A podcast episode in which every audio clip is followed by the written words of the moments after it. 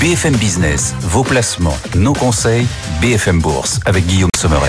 C'est votre salle des marchés, rien qu'à vous. BFM Bourse, chaque après-midi de 15h30 à 18h, on avance ensemble au rythme des marchés. Et quel train d'enfer, incroyable. La hausse du CAC 40 qui se poursuit, on gagne encore 0,6% cet après-midi. On vient tutoyer presque les 8000. On y est presque, à quelques points près. Étienne sera avec nous dans une poignée de secondes. On parlera de Fnac Darty. Belle publication de Fnac Darty qui progresse bien. On en parlera bien sûr. On reviendra aussi sur la publication cette semaine d'Air Liquide. C'est il y a quelques jours, on en avait déjà parlé. On y reviendra sur la semaine Air Liquide gagne 10%. Et on proposera ce match. Quitte à investir dans cette thématique, plutôt choisir Air Liquide pour vos portefeuilles ou, l'allemand Ligne 2 qui parvient quand même sur le marché à mieux se valoriser qu'Air Liquide. On va poser cette question et on jouera ce match avec nos experts. Mais d'abord, 15h32, 9h32 à New York, c'est l'ouverture américaine.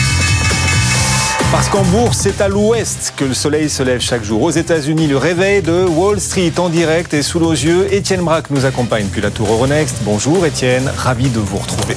Comment Wall Street se réveille-t-il, Étienne? Dans le vert et sur des niveaux records, des records à Paris, des records à Francfort, des records au Japon et des records là à l'instant, une nouvelle fois aux États-Unis avec euh, trois indices américains qui progressent, plus 0,5% pour le Nasdaq après déjà une hausse de plus de 2% hier, plus 0,3% pour le Dow Jones qui se rapproche des 40 000 points, 39 172 points. L'indice S&P 500 qui, ça y est, touche les 5 100 points, 5 106 points grâce à une hausse de 0,3%. Hier, la séance était bien sûr dominée par Nvidia qui avait gagné 16% à la clôture. Bah, la valeur reprend un peu plus de 3%. Tout est dit. Hein. Voilà, le Nasdaq reprend plus de 2% avec euh, le marché qui continue de courir après euh, ce titre Nvidia et autour de toutes les valeurs technologiques qui sont bien orientées aujourd'hui. Surtout que vous avez l'obligataire qui continue de, se stabiliser. On en reparlera dans un instant. C'est vrai que le marché regarde beaucoup moins l'obligataire, mais il faut quand même continuer de le surveiller. Ce 10 ans américain, 4,3%. Le 2 ans de son côté s'échange à 4,70. Microsoft gagne 0,8% sur des records, plus de 3 084 milliards de capitalisation boursière. Apple plus 0,1%. Et puis euh, donc tout l'univers de, la Galaxy Tech qui permet donc une Nasdaq de surperformer une nouvelle fois sur l'ensemble de la semaine. Vous avez trois indices américains qui gagnent entre 1 et 1,6%. Incroyable nouveau record aujourd'hui aux États-Unis sur les marchés, alors qu'Étienne, les banquiers centraux ne cessent d'essayer de calmer les ardeurs des investisseurs. Ben oui, hier, vous avez plusieurs banquiers centraux qui ont pris la parole. Alors, euh, personne ne les a écoutés, regardés, parce que toute euh, la communauté financière était sur les résultats de, Nvidia. Mais regardons quand même les propos de Christopher Waller. Hein. C'est un gouverneur de, la Fed qui a insisté sur le fait que la Fed n'était pas pressée de baisser ses taux.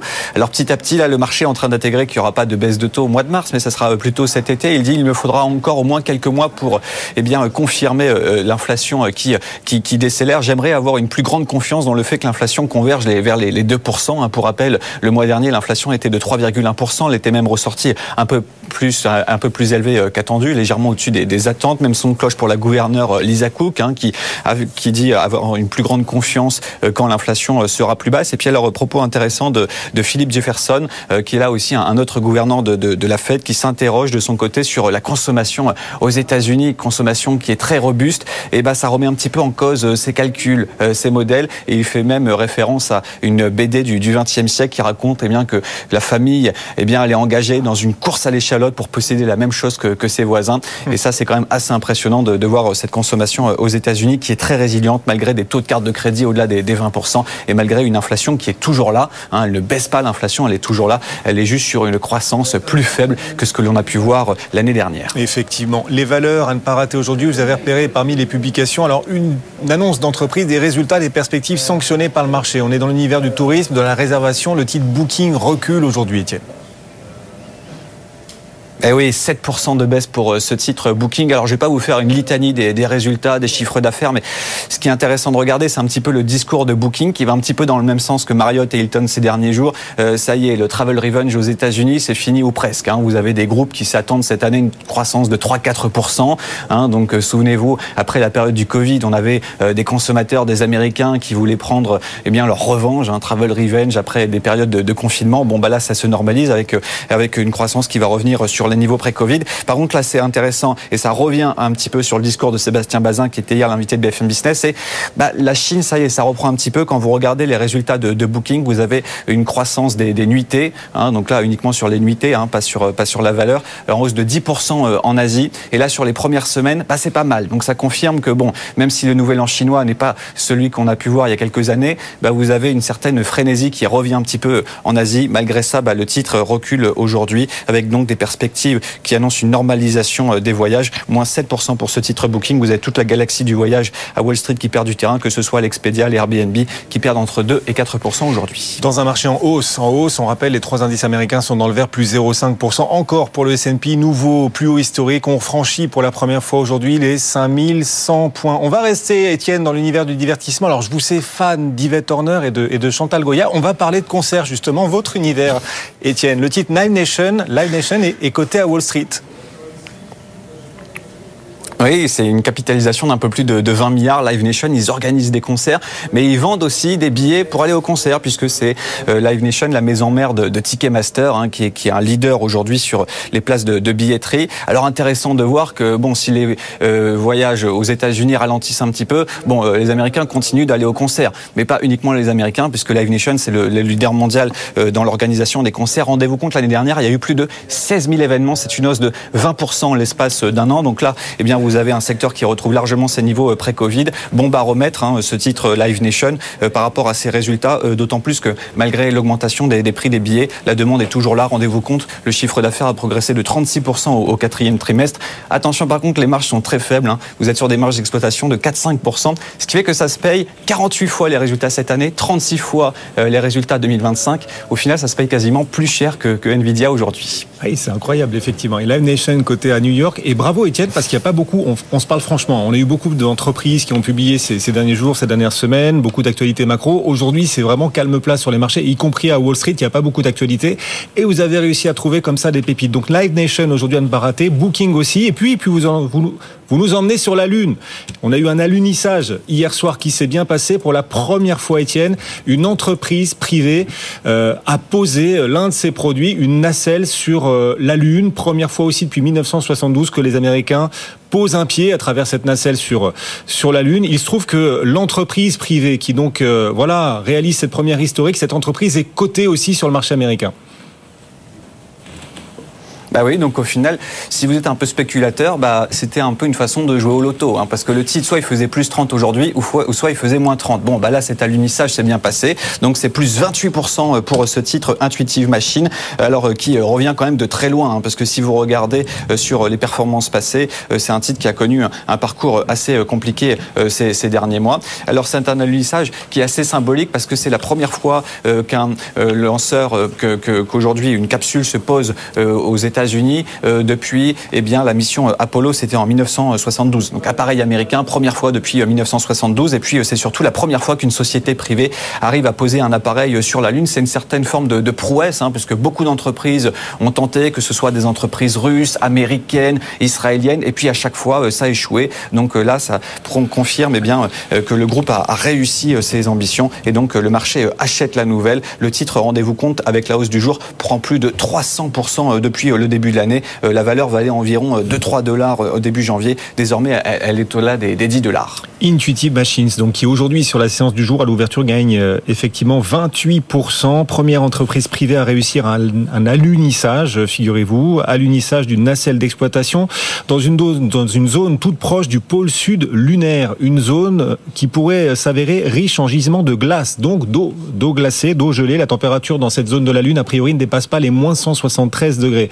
Et si tel était le cas, si effectivement des poches de glace, des gisements de glace y étaient découverts, eh bien ce serait potentiellement une bonne nouvelle, une bonne nouvelle pour parvenir à pourquoi pas installer un jour les colonies lunaires, des colonies lunaires qui seraient ainsi alimentées, et pourquoi pas aussi pour un jour faire décoller de la Lune une mission vers Mars. Elon Musk d'ailleurs veut accéder à ces mêmes gisements. Et donc pour l'instant c'est Intuitive Machines qui parvient à déposer une nacelle dans cette zone. Le titre gagne 28%. C'est Étienne Bras qui nous accompagne tout au long de l'après-midi depuis la Tour Euronext. À tout à l'heure Étienne. Vous nous rappelez bien sûr dès que vous le souhaitez. Wall Street ouvre sur de nouveaux records. Voilà, to the moon aussi. Hein. On s'envole dans l'espace et dans la stratosphère sur les indices. Ça n'arrête pas. Nouveau record aussi à Paris. Nouveau plus haut historique actuellement. Le CAC 40 gagne 0,7%, 7966 points ce vendredi après-midi. la bourse cash. 15h41. Christopher Dembic nous rejoint. Bonjour Christopher. Bonjour. Conseiller en stratégie pour Pictet.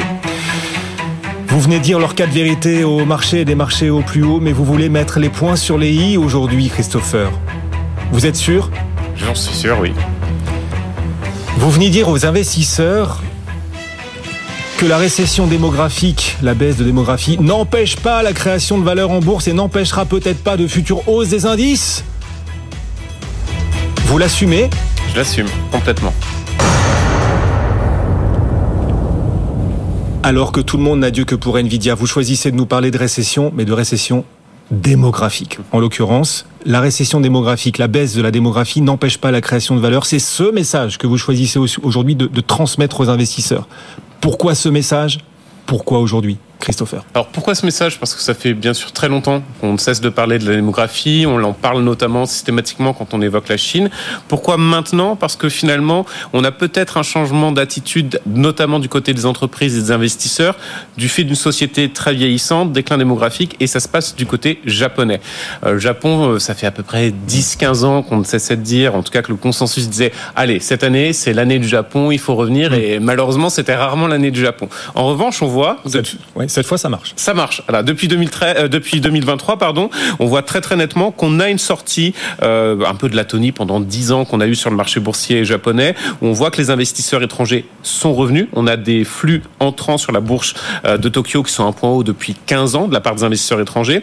Juste sur le mois de janvier, on a eu à peu près 6 milliards d'euros de rachat d'actions par des investisseurs étrangers sur la bourse de Tokyo. Et finalement, Qu'est-ce qu'il y a derrière cela? Fondamentalement, c'est qu'on a des entreprises japonaises qui réussissent à créer de la valeur dans un environnement macroéconomique qui est compliqué. On sait que le Japon est entré récemment en récession technique. Oui. On sait que bon, le déclin démographique ne va pas être enrayé, même si le Japon essaye d'attirer de nouveaux de nouveaux euh, étrangers pour travailler. On a eu l'année dernière 2 millions de travailleurs étrangers qui sont arrivés au Japon, mais ça reste très faible par rapport aux besoins. Donc la, la démographie déclinante ne va pas être enrayée. Ça, on s'en est certain. Mais on voit que les entreprises réussissent à créer de la valeur. Juste un chiffre, les profits des entreprises nippones aujourd'hui sont trois fois supérieurs à ce qui était le cas lorsque la bourse de Tokyo était au même niveau en 1989. Donc wow. il, y a, il y a eu effectivement euh, 30 ans de vide sur la bourse, mais les entreprises, il n'y a pas eu de, de décennies perdues, loin de là, elles ont continué à créer des profits, à être beaucoup plus productives. Ça signifie que le déclin démographique, et pour le coup les Japonais sont très avancés dans le déclin démographique. On rappelle juste pour l'anecdote qu'ils se vendent plus de couches pour adultes oui. que pour bébés au Japon, mais c'est une réalité. Ça peut faire sourire, mais c'est une réalité quand même. Bon, ça n'empêche pas donc la bourse, le marché, quand on parle du marché action, de toucher des records. Comment est-ce qu'on explique qu'une récession démographique n'empêche pas des records boursiers? Parce que vous avez déjà la structure de l'économie et des entreprises cotées au Japon qui va compter. Sur le Nikkei 225, on a à peu près 48% du chiffre d'affaires, il est fait à l'étranger. Si on est sur certains secteurs qu'on connaît bien, typiquement le secteur automobile, c'est 70% qui fait à l'étranger. Sur l'alimentaire, on est encore plus à 75% qui est dépendant de l'étranger. Et comme on a un yen faible et qui a été un soutien, notamment au niveau des exportations, bien évidemment, ça aide aussi ces entreprises-là. Elles ont beaucoup de cash, donc elles le redistribuent notamment aux, aux actionnaires, ce qui est un point positif. On a des rachats d'actions qui continuent aussi de soutenir la bourse de manière extrêmement accentuée. Donc on est dans un contexte qui est très très positif pour le Japon.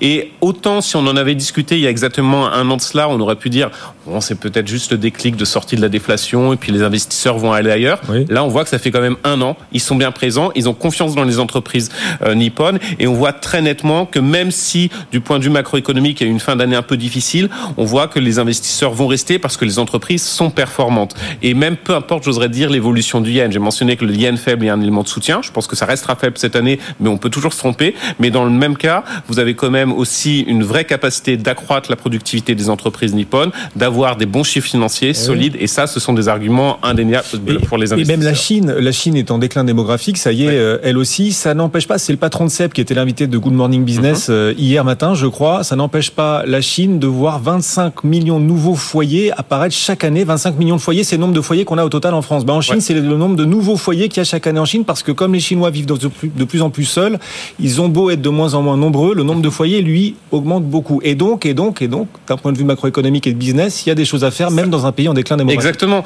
Et l'exemple du Japon montre bien que la conception qui était notamment de dire déclin démographique, donc effectivement effectivement on va avoir plus d'épargne, ça crée de la déflation, on n'aura pas de consommation. On voit que ça tient pas systématiquement. Aujourd'hui, si vous regardez les comportements de consommation, notamment euh, des jeunes japonais, donc il y, a il y a quand même un changement générationnel. On voit très nettement qu'ils consomment très massivement. Donc finalement, ce qu'on pensait être vrai euh, sur le déclin démographique pendant quasiment 20-30 ans, mm. on se rend compte que ça ne dure pas. Et même aujourd'hui, euh, il y a cette semaine, la Banque du Japon a très clairement dit déclin démographique, a priori, finalement, ça rime pas systématiquement sur le long terme avec déflation. Donc vraiment, il faut mm. aussi prendre un peu de recul par rapport à ce qu'on considérait comme être vrai. Et en plus, l'IA pourra amener de la productivité. Bref, on, on, va continuer d'en parler. Christopher Etienne nous appelle aussi. C'est la bourse en direct, 15h47 et la séance de l'intérieur grâce à vous, Etienne. On vous retrouve à la Tour Euronext, la salle de contrôle du CAC. C'est une séance de, de nouveaux records à la Bourse de Paris aujourd'hui. De nouveaux records avec un CAC 40 qui met désormais le cap sur les 8000 points. Il s'en rapproche de ce seuil symbolique, 7968 points. Donc euh, l'indice est à seulement 32 euh, points de, de ce euh, niveau symbolique. Hein. Quand il sera franchi, bien sûr, eh bien, ça sera tout, tout, un, tout un symbole, plus 0,7%. En attendant, vous avez quand même des seuils symboliques qui ont été franchis sur d'autres indices. Le SBF 120, on en parle assez peu, mais a touché pour la première fois les 6000 points. Le CAC 40 gère pour la première fois les 24 000 points. Et puis surtout, eh bien, le CAC 40 n'a certes pas Nvidia, mais il n'a pas à rougir. Regardez la performance sur l'ensemble de la semaine. L'indice gagne 2,5%. C'est mieux que le Dow Jones qui fait plus 1,1 ou encore mieux que le Nasdaq qui fait 1,7%. Et depuis le début de l'année, eh bien, vous avez un indice qui gagne 5,5%. Bref, le rallye de fin d'année, de fin euh, octobre-novembre continue de se poursuivre à une vitesse fulgurante. Vous êtes à l'aise avec ces records, euh, Christopher? Record encore aujourd'hui sur le CAC, record encore aujourd'hui sur le S&P 500 pour la première fois au-delà des 5100 points, record, on le disait, absolu aussi à, Tokyo. Euh, c'est euh, l'exubérance irrationnelle des marchés ou, cette fois, vous vous dites que c'est du solide?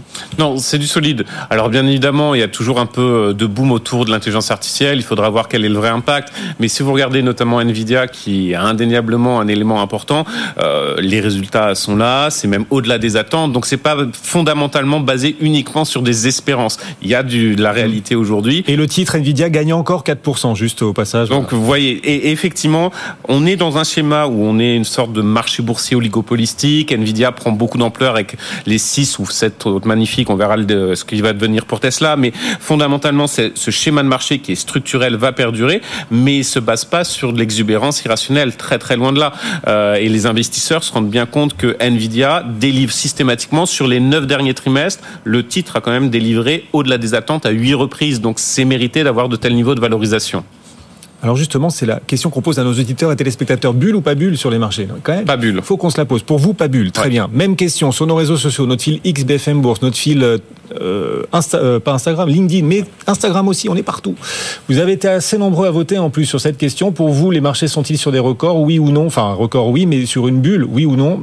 Et ah, je, suis dans la minorité. Ah oui, parce que la majorité de nos auditeurs et téléspectateurs disent bulle. À 57%, ils votent pour une bulle et à 43%, ils disent non, on n'est pas dans une bulle. Bah, il va falloir continuer de les convaincre, euh, Christophe. Alors, pourquoi on n'est pas dans une bulle? Vous pouvez faire inverser le résultat de cette. Voilà. On espère. Vous pouvez.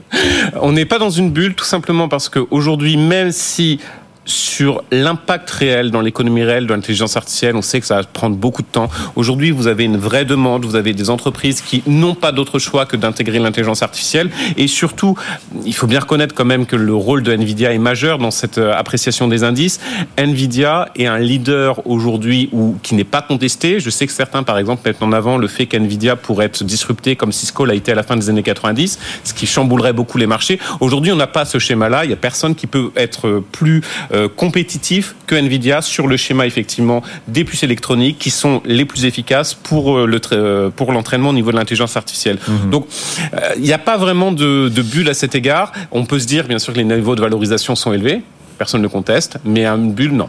Alors sur Nvidia, c'est intéressant. Hier, le titre a pris plus de 15%. Aujourd'hui, ça continue. Plus de 4% de hausse encore, là, après 20 euh, minutes de cotation à Wall Street. Le titre progresse euh, à nouveau. Et on demandait hier à Gilles Mouek, qui est le chef économiste du groupe AXA, euh, si à ses yeux, Nvidia finit par constituer un risque, parce qu'on voit cette comète dans le marché qui pèse de plus en plus lourd. Est-ce que ça risque de déséquilibrer le marché? Vous-même, vous dites en parlant des records, Nvidia, Nvidia, Nvidia. Voilà, on sent vraiment une forme de dépendance des marchés à la tech.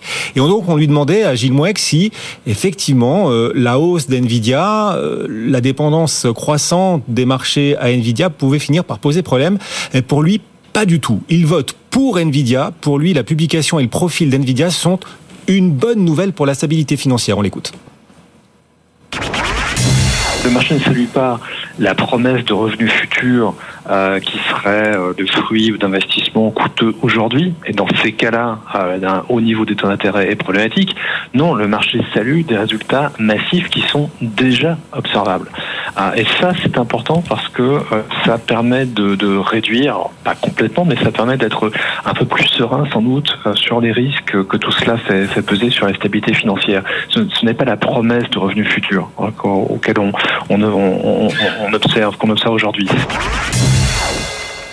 Une bonne nouvelle pour la stabilité financière, Nvidia. C'est le chef économiste du groupe AXA, Gilles Mouek, qui nous accompagne régulièrement, qui le dit. Euh, je m'y attendais pas du tout. Hein. Je m'attendais à ce qu'il dise attention quand même la dépendance des marchés. Non, ce qu'il a choisi de mettre en avant, c'est le bon profil, les bénéfices massifs, et finalement, finalement, Nvidia vient soulager les risques sur la stabilité financière. Alors ça, J'étais surpris. Euh, vous le diriez comme ça aussi, euh, Christophe J'irai peut-être pas aussi loin sur la stabilité oui, oui. financière, mais en revanche, on se rejoint sur le fait que c'est pas basé sur une exubérance irrationnelle ou un phénomène de bulle.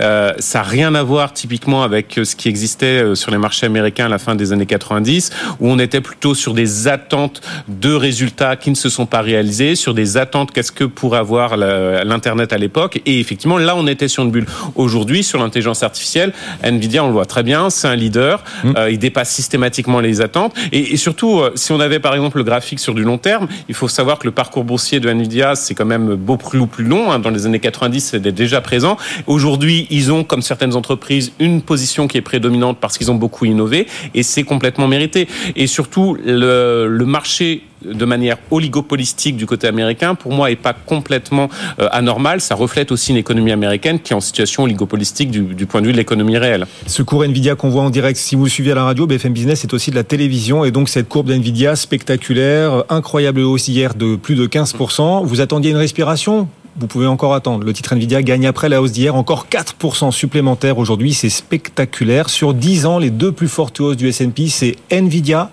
et AMD. Oui son principal rival, même si AMD est assez loin. Et alors, on a découvert ça. Les patrons d'NVIDIA et AMD sont cousins. Ah, Vous ça, le saviez Non, ça je ne savais pas. Ils sont, ils sont cousins. Le patron d'NVIDIA, Jensen Huang, euh, et Lisa Su, la patronne d'AMD, sont cousins. La mère de euh, Jensen Huang, donc le patron d'NVIDIA, sa mère est la plus jeune sœur du grand-père maternel de la patronne d'AMD. Voilà. Donc, ils ont choisi le bon, le bon créneau. Incroyable quand ouais. même. Ouais, ouais. Ben oui, c'est ça les marchés. C'est une grande famille. Merci beaucoup, Merci Christopher. Beaucoup. Merci d'être passé, Christopher Davic, conseiller en stratégie d'investissement pour Pictet régulièrement à nos côtés. Le CAC 40 est en hausse nouveau, record aujourd'hui à la bourse de Paris, presque à 8000 points. On pourrait les toucher d'ailleurs aujourd'hui, on va voir. On est qu'à 31 petits points là des 8000, 7969 à Paris grâce à une nouvelle hausse des marchés américains. Le S&P 500 gagne 0,4%, le Nasdaq gagne aussi 0,4%. BFM Bourse, vos placements, nos conseils sur BFM Business. Chaque jour, vos questions trouvent ici leur réponse également. Vos questions sur les marchés et vos placements au sens large. Benoît Lombard nous accompagne, le président de Maison La Place. Bonjour Benoît. Bonjour Guillaume. Vous êtes prêt? Parfaitement. Hmm. Cette question de Greg, qui nous a écrit sur notre site BFM Bourse, bfmbourse.bfmbusiness.fr. Greg, son conseiller, lui, euh, parle d'investir dans des obligations, euh, des obligations buy and hold ou du portage obligataire. Il nous demande de quoi il s'agit. Bien, c'est d'abord une créance, hein, l'obligation. C'est un titre qui est émis par une entreprise. Et on sait que euh, le marché obligataire, dans son ensemble, est assez méconnu, en réalité, des particuliers. Parce que si c'est un marché organisé, c'est pas un marché centralisé. Donc il est plus délicat d'acheter des obligations. Les obligations, ce sont des créances qui sont émises par des entreprises qui vont chercher de l'argent auprès des investisseurs privés et puis euh, qui donnent une rémunération en échange euh, de la durée pour laquelle l'obligation est émise. Euh, la stratégie obligataire buy and hold porte bien son nom, c'est acheter et conserver et garder. Et donc, euh, il y a tout un tas de fonds à échéance, de fonds datés aujourd'hui, qui permettent aux investisseurs, puisque chaque chouche d'obligataire euh, représente des montants relativement conséquents, c'est minimum 100 000 euros, 100 000 dollars, et on est plutôt dans les 200, 300 000 dollars assez classiquement. Donc, c'est compliqué d'aller acheter, de se constituer un portefeuille obligataire. Donc, on achète des fonds, des OPCVM, des OPC, qui détiennent ce, ces obligations, et ils, sont, ils ont des échéances donc des échéances de 4 ans, 5 ans. Et on sait qu'on a une durée qui est fixe sur euh, le produit et on a un intérêt qui est fixe aussi, qui fluctue bien évidemment selon les marchés, mais qui est défini au départ dans le cadre du contrat qui est passé entre le fonds et puis son acheteur. Et puis à l'issue de la durée pour laquelle le fonds a été euh, souscrit, eh bien on va au remboursement. Donc il n'y a pas de variabilité.